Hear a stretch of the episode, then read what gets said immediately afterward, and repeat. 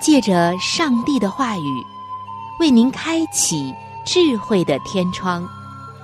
每期话题的分享，让您感受心灵的阳光，探讨生活的每个层面，体贴心灵的每次触动，为您疲惫的心找一个可以安歇的家园。各位亲爱的听众朋友。这里是由希望之声福音广播电台为您带来的福音节目《触动的心灵》，我是您的朋友春雨，非常高兴我们能够相会在这里，一同来分享上帝的爱。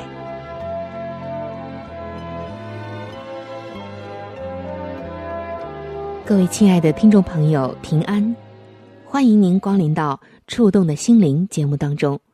主持人春雨在这里向您问安，听众朋友，我发现很多的人，他们的心里都有惧怕。也许是怕某一个事情，也许呢是怕某一个人，也可能是怕某一种环境，也许是怕某一种情绪，自己没有办法抵挡。此刻正在收听节目的您。有没有什么是你非常惧怕的事情，或者是人呢？今天，上帝要将我们从自己无法应对，或者是无法摆脱的惧怕当中拯救出来。因为上帝知道，活在惧怕当中，人是没有办法得享安舒的。所以今天，他要帮助我们拒绝做害怕的奴隶。其实说到恐惧和害怕，听众朋友，您有没有发现，这已经成为了当今世界上的一个病症，一个常见病一样，每个人都会有。九幺幺之后的两个月，许多人不敢旅行，害怕搭飞机刚好碰上恐怖分子劫机；有些人不敢拿信件，担心染上炭疽菌。也有人不愿意去高楼上班，害怕被火困在了顶层。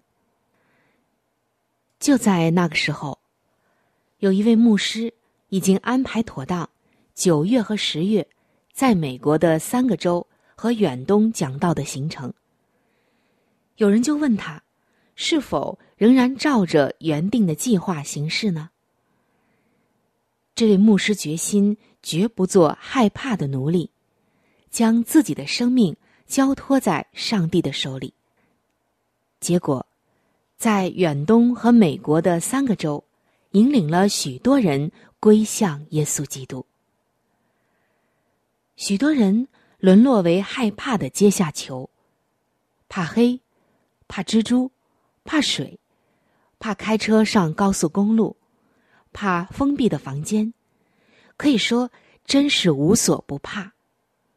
而今天，各种各样的害怕的魔爪，实在是窒息了一个人成长的机会。因为害怕上台，所以不可能成为演说家；因为怕冒险，所以不敢投资，因此不可能成为企业家；怕讲英文，所以在公司极少有升迁的机会；怕受伤。所以不敢谈恋爱，因此只能一辈子打光棍儿。怕失望，害怕希望落空，所以一生都是灰头土脸的。怕失败，所以不敢尝试，因此和成功绝缘了。亲爱的听众朋友，你看到了吗？这世界上太多的人因为害怕。因为恐惧，不但失去了很多的机会，而且他们的人生也因此黯然无光，没有办法活出上帝原本要他活出的那一份精彩。几乎所有美好的事物都要求你一定要有突破的这种勇气，还有成分。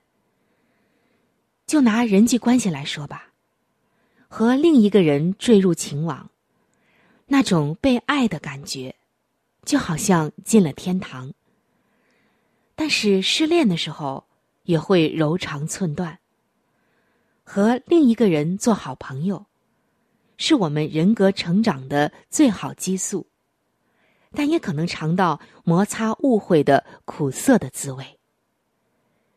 世上没有白吃的午餐，有自由却没有责任，有亲密却没有摩擦，有友情却没有付出。这种事的概率实在是微乎其微。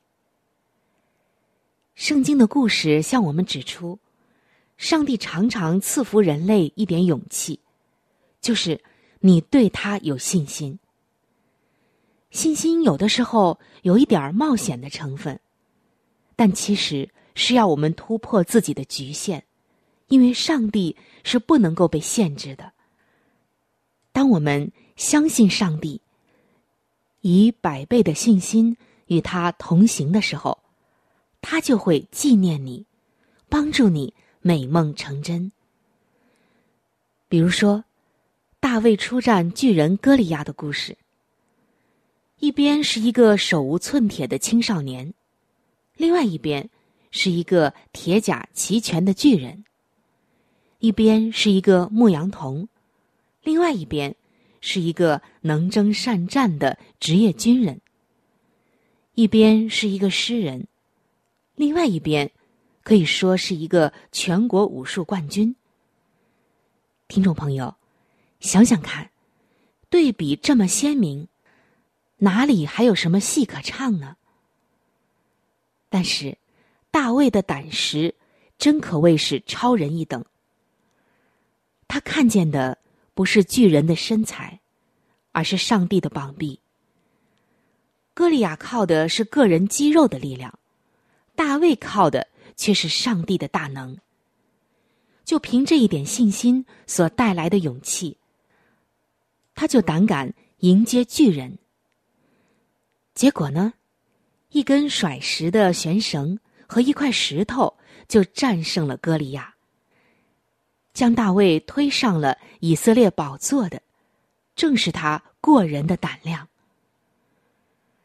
将来丰富的报偿，通常会和现在突破的勇气、胆量成正比。什么是信心呢？亲爱的听众朋友，信心。就是看见秋收的可能，农夫就在春天撒种。信心就是想到将来的利润，企业家现在就投资。信心就是梦想带着方茂的光彩，大学生付出四年的寒窗。信心就是指金牌的光荣，运动员肯苦练十年甚至更久。听众朋友，可能听到这里，你要问了：谁知道所撒的种会不会被鸟吃掉呢？谁又知道投资会不会有回收呢？谁又知道寒窗能不能熬出头呢？谁又知道十年苦练会不会哪一次摔断了腿，变成瘫痪呢？但是。为了将来的成功，你需要一点现在的勇气。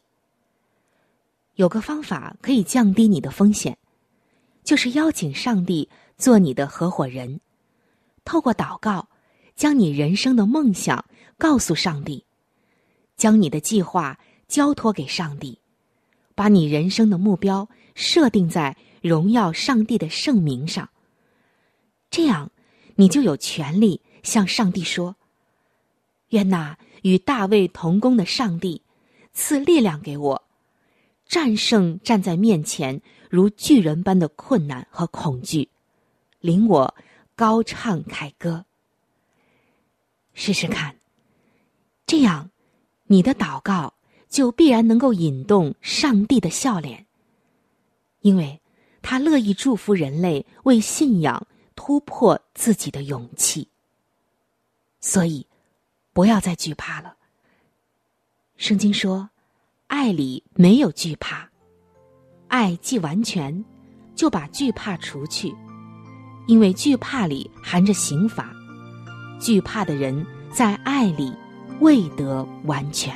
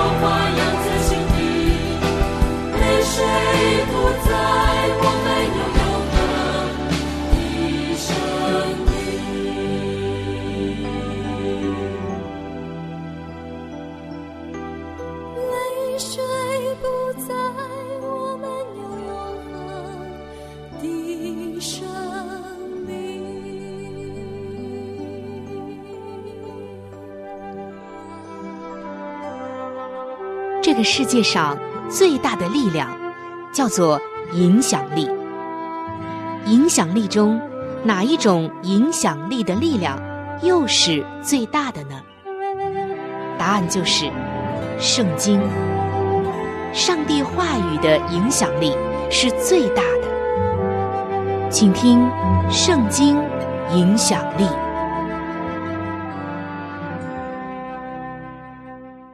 在新约圣经的哥林多后书三章的十八节，这里写道：“我们众人既然敞着脸得以看见主的荣光，好像从镜子里反照，就变成主的形状，荣上加荣，如同从主的灵变成的。”这一节经文是让我们仰望耶稣所能成就的大能。我们的脸上也会洋溢着耶稣的荣光。亲爱的听众朋友，我们喜欢传讲仰望耶稣，以基督为中心来代替自我为中心。但是，仰望耶稣有什么价值？它能够增加我存折的存款，还是能解决我的吃饭问题吗？它能帮助你解决小孩子的学习问题吗？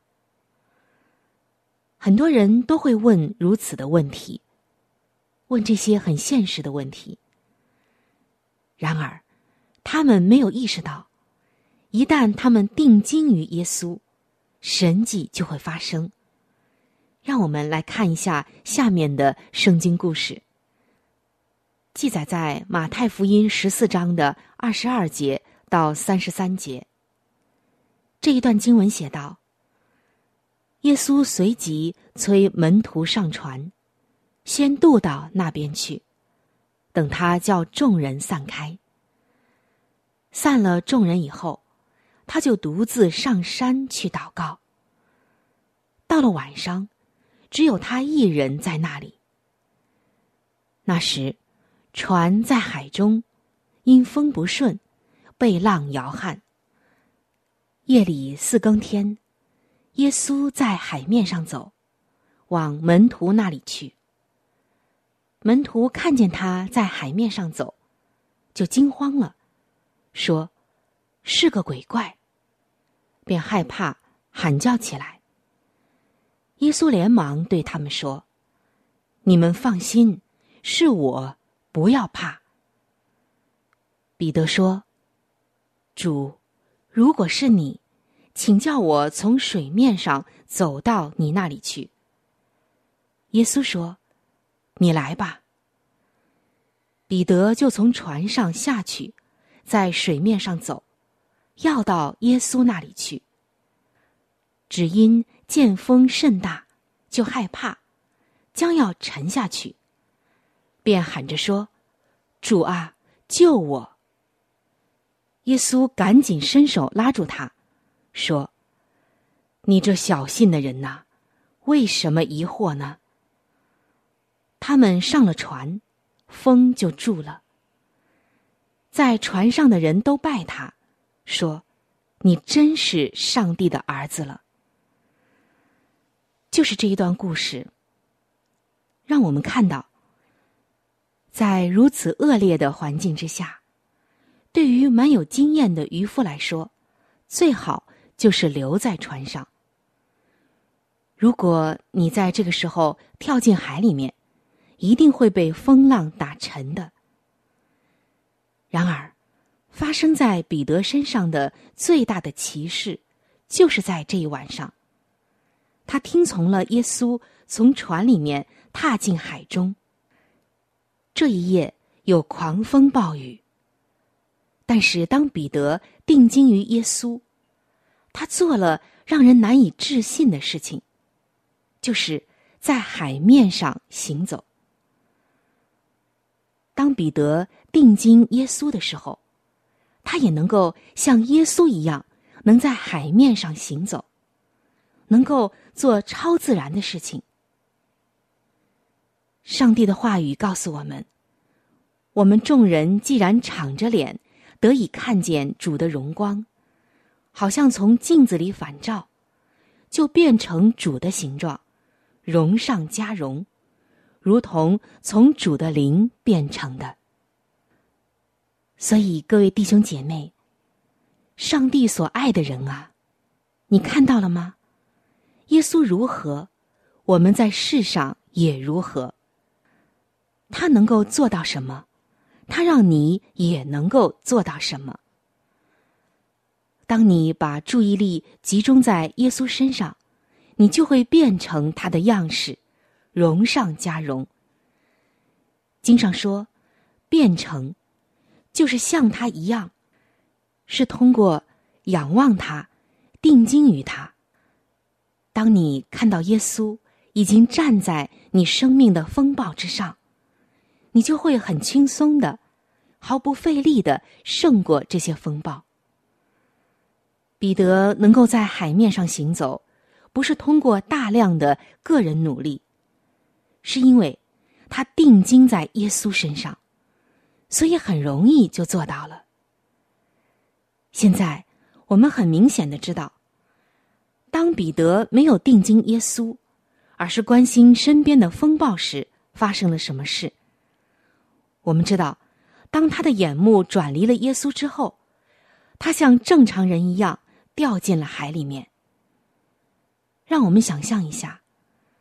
如果那一晚没有狂风暴雨，没有急流涌浪，而是一个平静的晚上，加利利的海面平静的像镜子一样。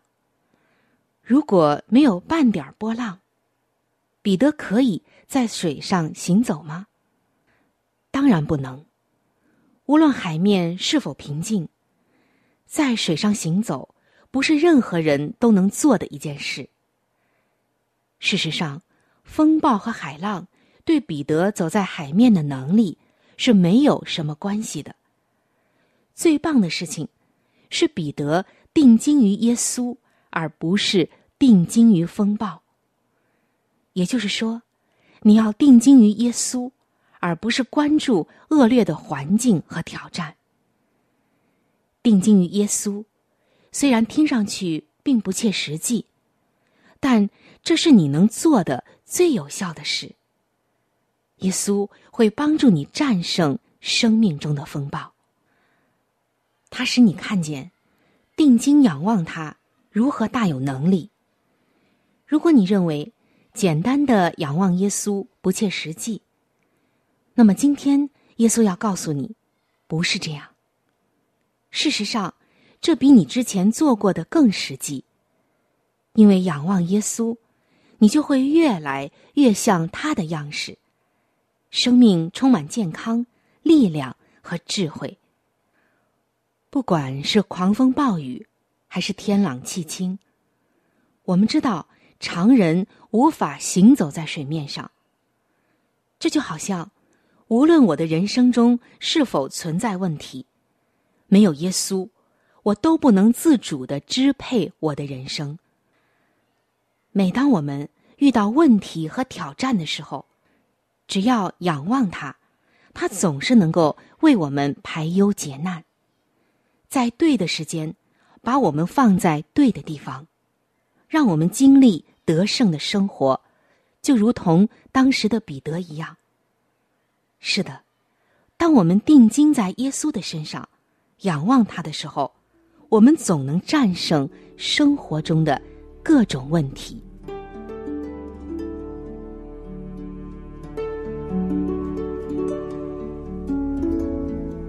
在生命中最艰难的日子里，上帝让我每日和他亲近，经历他的同在。借着每日灵修，他使我走出了生命的低谷，一次又一次的使我重新找回了新的生命和喜乐的泉源。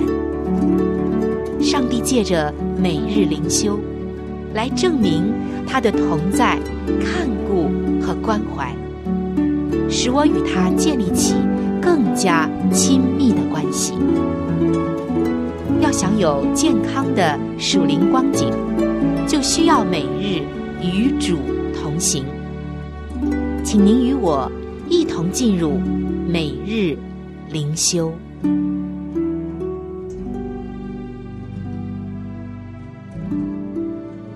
各位亲爱的听众朋友，欢迎来到每日灵修的时间当中。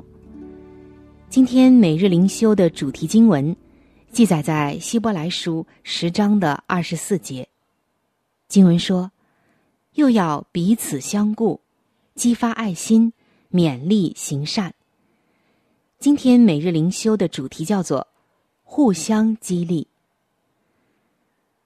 来自牙买加的两位运动员。尤塞恩·博尔特和约翰·布雷克在二零一二年伦敦奥运缔造了历史。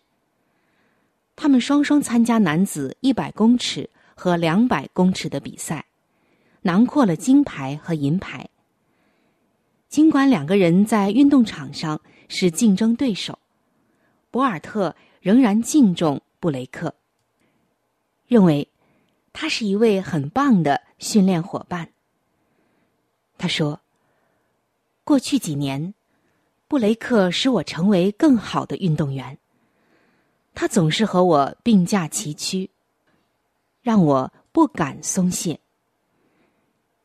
很显然，这两位运动员经常彼此鞭策、鼓励，希望能够在运动场上追求卓越。在基督里的众信徒。”其实也应该如此，亲爱的弟兄姐妹们，在信仰中，我们有义务来彼此勉励，这也是一种殊荣。希伯来书的作者说：“又要彼此相顾，激发爱心，勉励行善。”教会不是一个机构或社交俱乐部。教会应当是我们这一群得以与上帝亲近且罪得赦免的人，彼此帮助的地方，以便使我们更像基督。我们聚集在一起，如同一个身体，为的就是要彼此勉励、彼此搀扶、彼此规劝。可以说，没有一个基督徒是不需要团契和扶持的。要活出主耶稣的呼召和命定，我们需要与众信徒相交。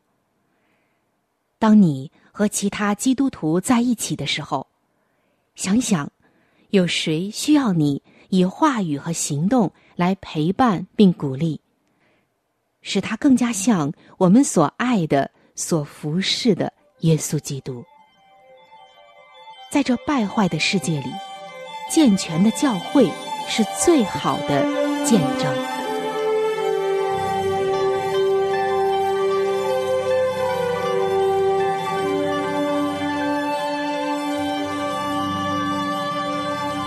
各位亲爱的听众朋友，我们今天的话题就和大家分享到这里了。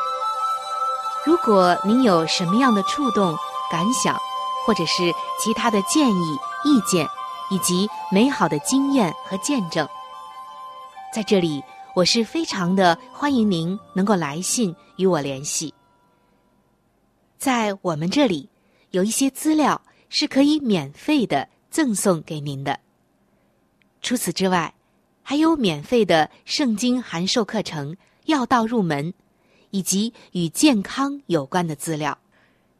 如果您需要，可以来信或者上网索取。来信请寄：香港。九龙中央邮政局信箱七一零三零号，您写“春雨收”就可以了。春是春天的春，雨是雨水的雨。如果您是用电子邮件，请记我的电子邮箱。我的电子邮箱是 c h u n y。u，就是春雨的汉语拼音。接下来是小老鼠，v o h c 点 c n，非常的欢迎您能够来信或者是发电邮和我联系，可以说一说你听过节目之后的一些感受，或者是索取您所需要的资料。亲爱的听众朋友。本期触动的心灵节目到这里就要和您说再见了，非常的感谢您的收听，下期节目我们再会，愿上帝赐福您和您的全家。